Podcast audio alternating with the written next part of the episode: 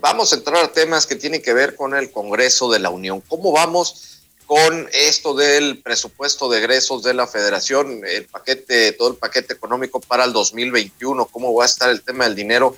Nos hemos eh, inmiscuido en tantas cosas, el tema de la elección en Estados Unidos, eh, todo lo que se ha venido suscitando, la pandemia y, demás situaciones que se vienen dando a nivel nacional e internacional. Y hemos dejado a un lado el tema del presupuesto, pero ya está a punto de también de entrar la ratificación en el Senado de la República. Vamos a ver cómo va toda esta situación. Tenemos en la línea telefónica al senador de Morena por Veracruz, Ricardo Agüed Bardahuil, para que nos comente al respecto. Sobre todo vamos a empezar con esto. Hay varios puntos que queremos platicar con el senador. Vamos a empezar con esto de la ratificación del presupuesto de egreso. Senador, muy buenos días, bienvenido de nueva cuenta y qué bueno que ya estás bien de, salud de este pequeño accidente que tuviste. Muchísimas gracias, Jorge Laura. Muy, muy buenos días, agradecido por la atención.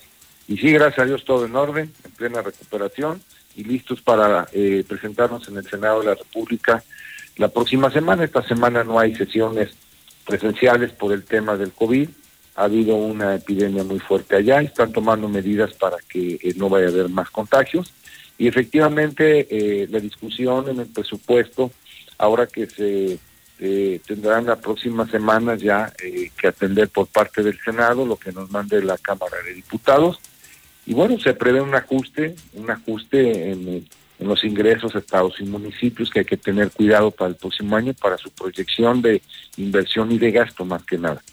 Senador, eh, preguntarte, eh, preguntarte, senador, en, este sentido, en, estos, en estos ajustes, eh, eh, ¿cómo nos golpea el Estado de Veracruz los ajustes? Estos ajustes que venían a la baja, tú insistentemente estabas pues peleando que, que no hubiera estos recortes para el Estado de Veracruz. ¿Vienen recortes serios para el Estado? Nacional, y sí, se va a tener que tener mucha capacidad de orden en las finanzas y de gasto para que se puedan llegar a los objetivos de ir caminando sobre una perspectiva de bajos eh, recursos que no serán de ninguna manera iguales a los que en este año se están ejerciendo, ¿verdad? En este sentido, eh, ha habido mucha preocupación por la situación de, de, todos estos ajustes y que también nos está mencionando en este momento. Eh, en el caso de aquí de Veracruz, incluso pues también diferentes pues actores han estado mencionando esta preocupación sí podrían darse realmente estas, em, pues estas repercusiones para el próximo año. ¿Cómo ve el panorama con todo este planteamiento? Bueno, eh, eh, como decía hace un momento, se tienen que revisar precisamente eh, la proyección del gasto y la inversión para todas las entidades. Yo creo que también el, gobierno de la República, con un acuerdo que se haga verdaderamente de impulso, de, de armonía y desde luego la invitación para que eh, el sector, es muy importante para estas eh, crisis, el sector productivo, el sector económico, el sector laboral. Acordémonos que alrededor del 79 al 80% de lo que se produce en el país viene precisamente no del Estado mexicano, viene de la sociedad, viene del, del sector obrero y del sector patronal.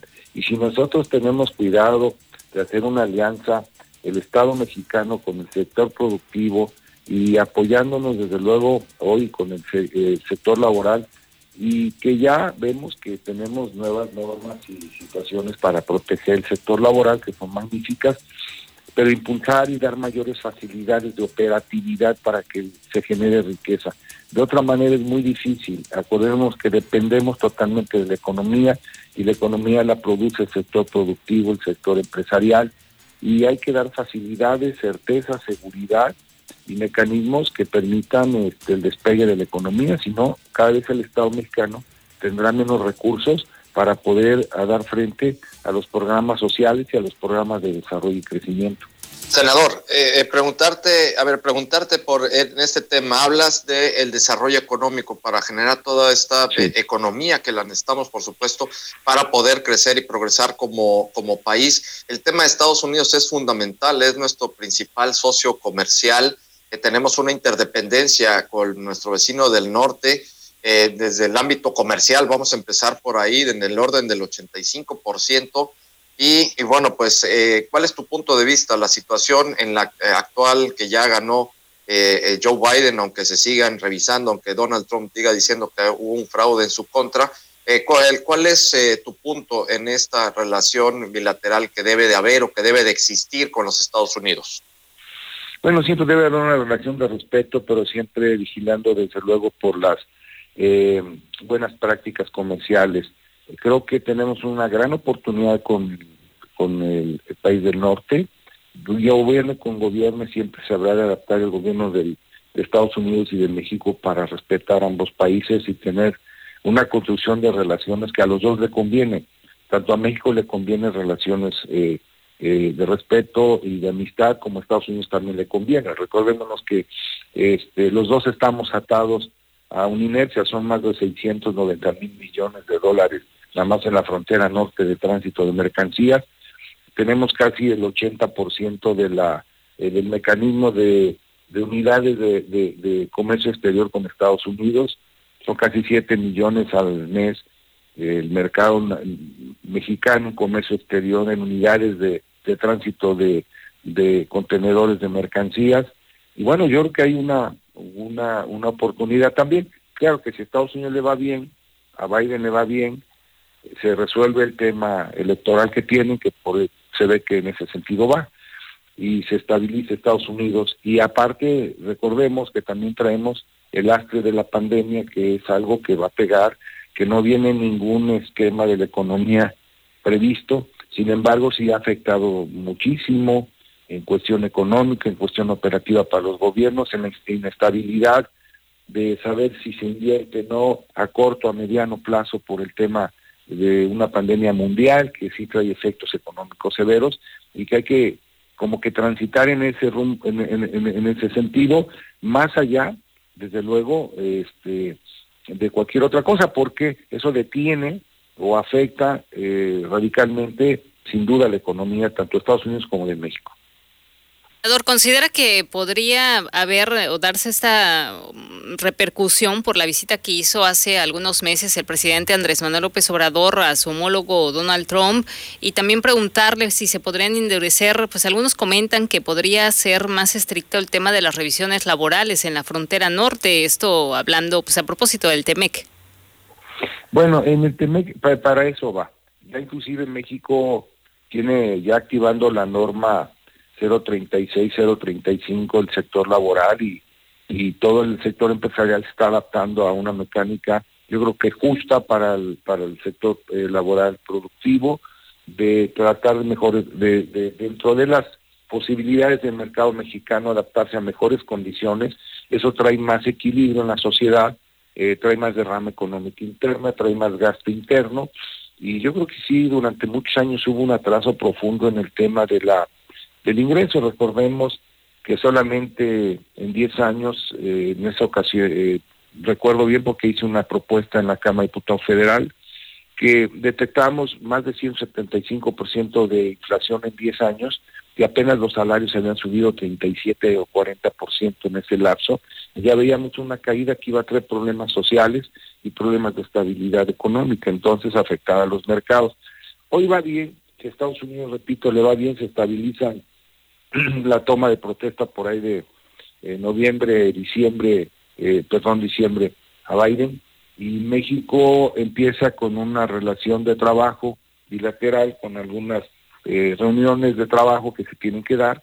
Este, creo que van a fortalecer más al TEMEC en vez de perjudicarlo y creo que es la voluntad de Biden y es la voluntad que tiene el presidente de la República. Lo que sí creo que hoy internamente la consolidación en en mejores eh, prácticas eh, internas en el país, en tema político, en tema de diálogo, en tema de, ubicarnos que estamos en un momento delicado, que más allá de las rencillas políticas y que se atraviese el 2021 tengamos eh, propuestas que vayan en el bien común y no en el bien partidario, porque eso traería consecuencias más severas. Creo que hay que tomar medidas diferentes para que seamos solidarios los mexicanos por encima de la política que esté en nuestro país y que podamos tendernos la mano unos a otros. A final de cuentas, los que piensen de una manera y de otra, tendremos que estar unidos para salir adelante en este tema de pandemia y de economía. Senador, preguntarte expresamente, eh, ¿crees tú que eh, este hecho de que el presidente Andrés Manuel López Obrador no ha reconocido en estos momentos, eh, cuando ya los principales líderes del mundo han reconocido el triunfo, de, el triunfo de Joe Biden en la presidencia de los Estados Unidos, ¿crees que esto nos pueda afectar en nuestra relación bilateral con el próximo presidente de la Unión Americana?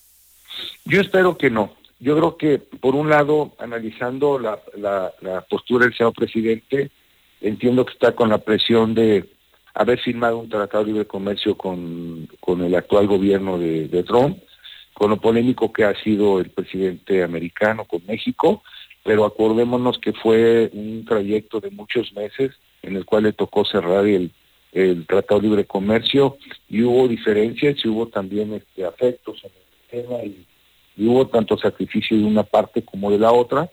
Y bueno, en este tema pues hubo tanto relación de en este sentido que bueno, si Trump está en esa posición y le asiste todavía el derecho de poder tomar ese tipo de determinaciones y pedir o solicitar algún recuento, ha sido prudente el presidente, terminando que los americanos resuelvan y seguramente, como él dijo, va a haber una relación de crecimiento. Estados Unidos, desde luego, lo va a entender y va a generar este Biden eh, y su gobierno pues los mecanismos de institucionales, yo diría, o internacionales de relación que atan a un país con otro.